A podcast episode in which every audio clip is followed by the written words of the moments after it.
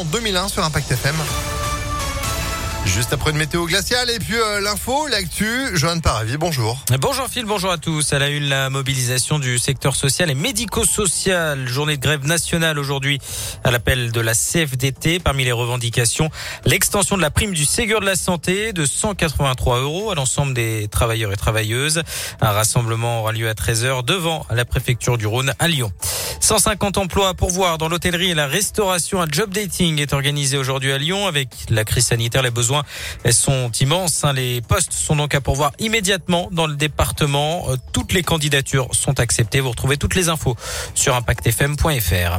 L'école Johannes Masset sera occupée à partir de ce soir dans le 9e arrondissement pour héberger des élèves sans abri, deux familles avec six enfants, dont un bébé d'un an. Une troisième famille devrait arriver dans les prochains jours selon le collectif Jamais sans toit. Le pont de Lagneux entre l'Ain et l'Isère sous surveillance en jambant le Rhône entre les communes de Saint-Sorlin-en-Bugey et de Vertrieux. Il fait l'objet d'une expérimentation. 13 capteurs vont être installés prochainement sur ce pont reconstruit dans les années 50 après avoir été détruit pendant la Seconde Guerre mondiale.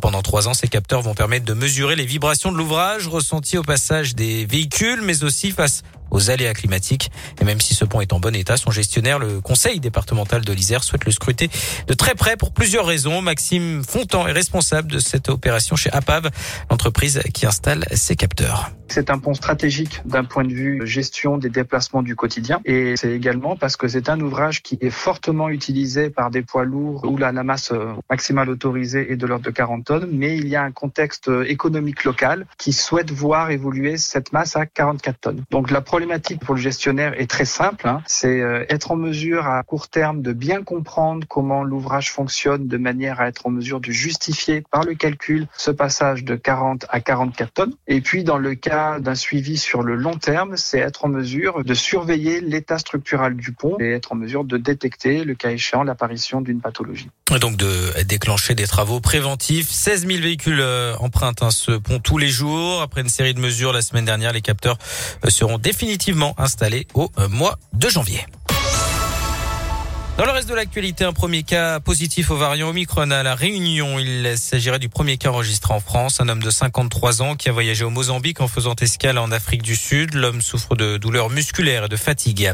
Joséphine Baker entrera au Panthéon en fin de journée, 46 ans après sa disparition. Icône des années folles, l'américaine vedette du musical avait joué un rôle important lors de la Seconde Guerre mondiale en s'engageant aux côtés de la résistance. C'est la sixième femme à entrer au Panthéon. En foot, Lionel Messi, sacré ballon d'or pour la septième fois de sa carrière. Lui aussi entre au panthéon euh, de sportif. La star argentine du PSG a devancé Robert Lewandowski et Jorginho. Karim Benzema, lui, ne termine malheureusement que quatrième. Notez que chez les fils, Alexia Putellas qui a remporté la précieuse récompense. Et puis nouveau coup dur pour Clémence Bottino, Miss France 2020. Phil, on s'en souvient, son règne avait été ah bah, entaché hein, par le, le, Covid. Ouais, la pauvre. Et elle doit participer au concours de Miss Univers le 13 décembre en Israël, sauf qu'elle a été testée positive en arrivant dans le pays. Il y a quelques jours, hein, malgré les deux vaccins et un test négatif en partant de Paris, elle est, isolement, elle est à l'isolement pour une dizaine de jours. Sa disqualification est donc euh, très probable. Elle a vraiment pas de chance. Elle s'est dit dévastée sur les réseaux sociaux en ajoutant Je suis la Miss France Covid. On n'a jamais été aussi proche de la réalité.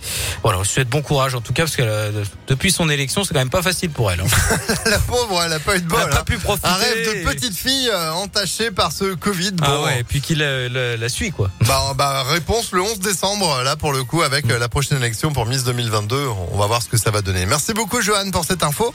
Ah, vous êtes de retour à 9h30. À tout à l'heure. Allez, à tout à l'heure. 9h05 quasiment, c'est la météo.